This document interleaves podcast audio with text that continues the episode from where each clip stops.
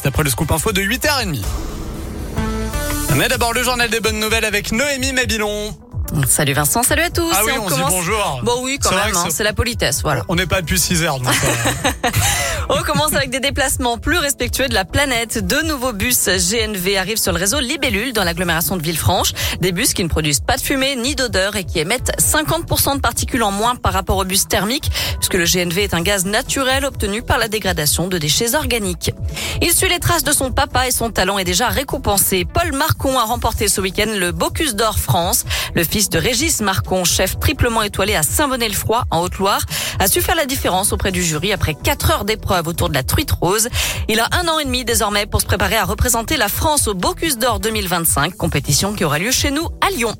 Un Lyonnais qualifié pour les JO de Paris 2024, Hugo Boucheron et son coéquipier Valentin Onfroy se sont qualifiés ce week-end lors des mondiaux d'aviron en deux de couple.